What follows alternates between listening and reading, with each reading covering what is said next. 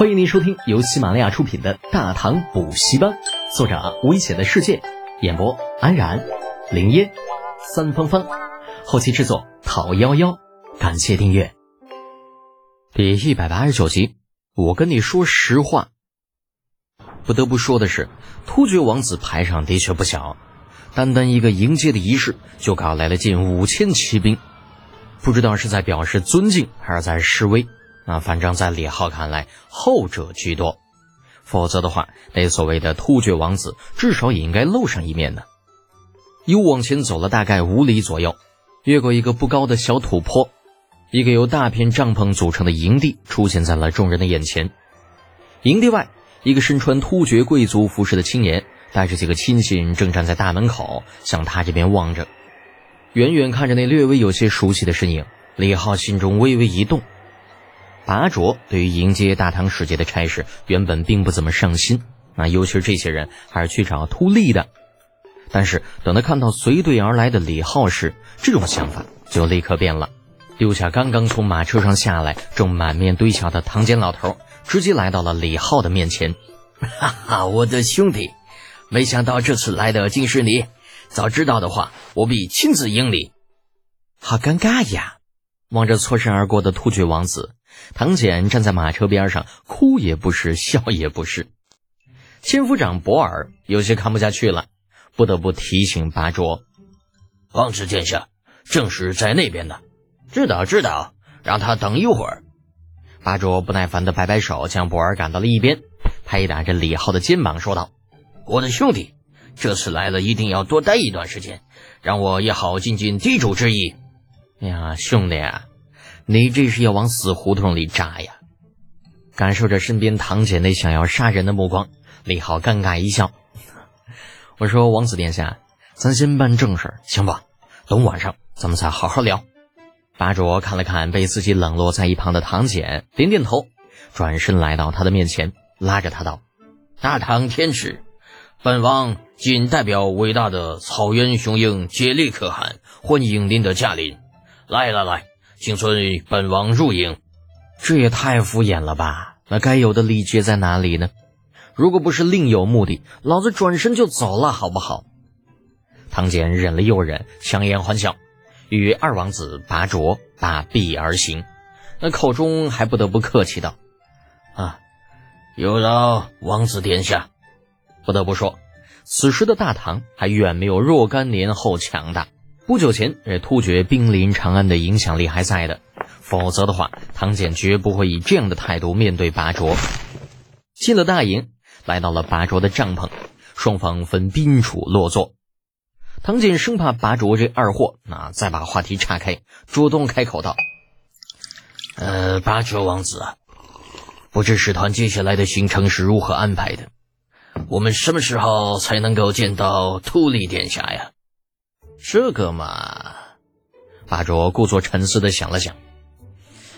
本王会带你们先去牙帐觐见我的父王，至于见秃利，就看父汗以后的安排吧。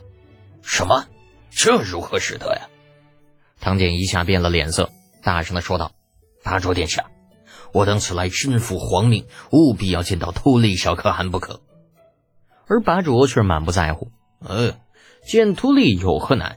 见了傅寒之后，大不了让傅寒将秃利召至牙帐便可。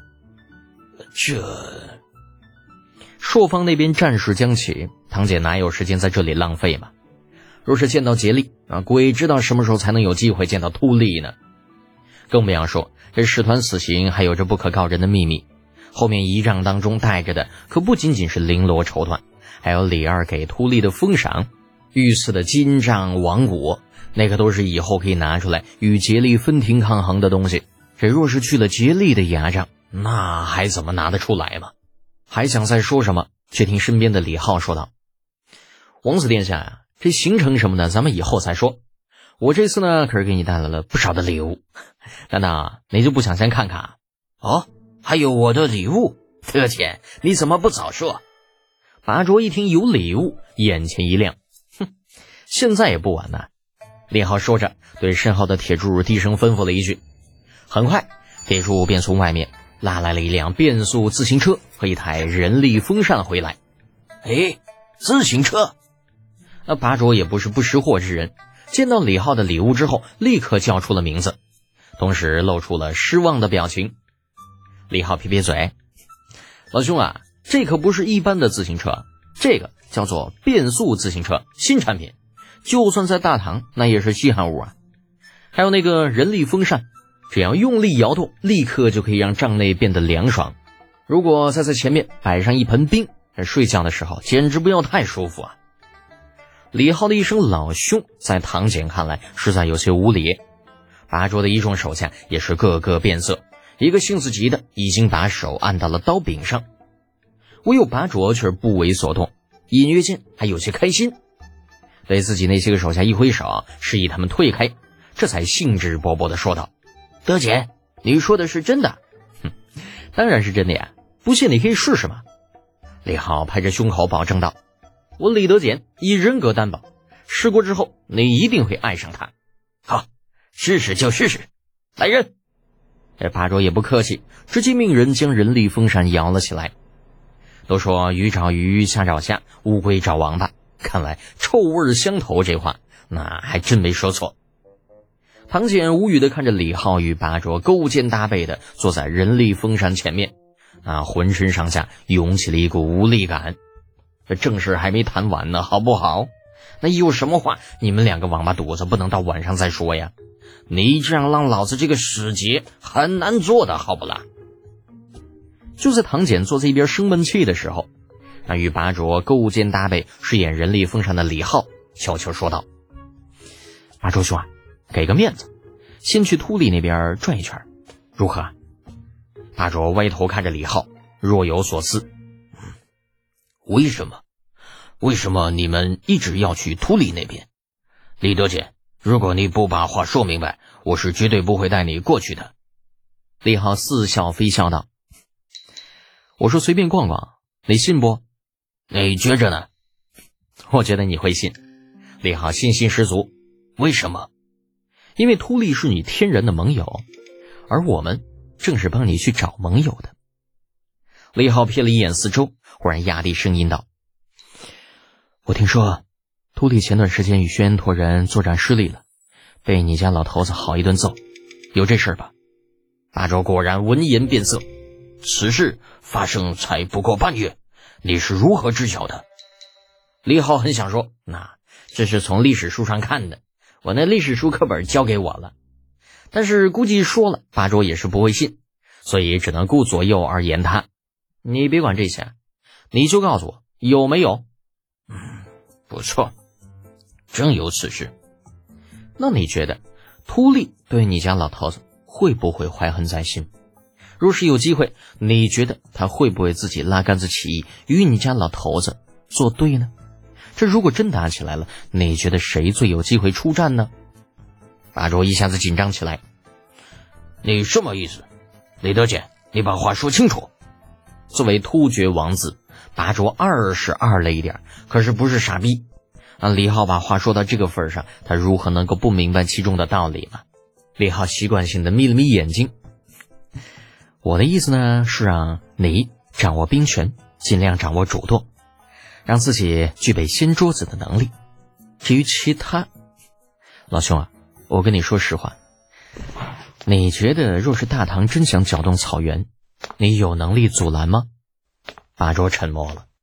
李浩说的不错，如果大唐真的想让草原乱起来，他一个没有太多权势的王子，的确是没有能力阻拦的。甚至别说他，就算是他老子，都不一定有能力阻拦呢。要知道。眼下的突厥已经不是一年前的突厥了。新年伊始，先是薛延陀反叛，接着是铁勒部落的阴奉阳违，突厥已经有了分裂的趋势。阿什纳部落虽然依旧是草原上的王者，啊，但是随着前段时间老头子将秃利一顿胖揍，整个阿什纳部也是有了离心离德的味道。这样的情况之下，八周只有两个选择：一是跟着老头子一条路走到死。而另外一条路，就是在大乱之前掌握一支属于自己的力量，用来自保。犹豫良久，八卓终于松口道：“好吧，我可以答应让你们去见秃里，但是，李德简，我需要一个保证。你想要什么保证？就算我跟你保证了，你就会相信吗？八卓一脸苦笑，啊，不信，就是嘛。所以先这样吧，我们呢先去见秃利，然后再去见你家老头子。李浩拍了拍八卓的肩膀，老兄啊，人无远虑，必有近忧，是时候考虑一下退路了。而且我想要提醒你，草原很大。不管是大唐还是你家老头子，都没有能力全部控制在手里。是的，草原很大，吉雷可汗名义上是草原的主人，可实际上他能够统治的地盘不足整个草原的三成。况且李浩刚刚已经说得很清楚了，大唐早晚会对草原发起攻势。可是大唐无力控制整个草原，那么自己完全可以趁势而起，在未来代替自家老子。草原上的人并没有大唐那么多的讲究，能者上，弱者下。儿子把老子干掉上位的事情，那多到数不胜数。八卓对于把自家老头子掀翻，没有任何的心理负担。不知不觉间，八卓在心里构建了一个美好的未来。先是利用秃利的报复心，使其谋反，然后自己再借镇压之机，掌握大量兵马，伺机而动。若大唐来攻，自己便伺机而动。若唐军势大，便弃暗投明；若唐军进攻无力，便将唐军击溃，然后再来一次大军压境，逼迫唐皇再定城下之盟。想到这里，八卓不禁为自己聪明的才智暗暗叫好。本集播讲完毕，安然感谢您的支持。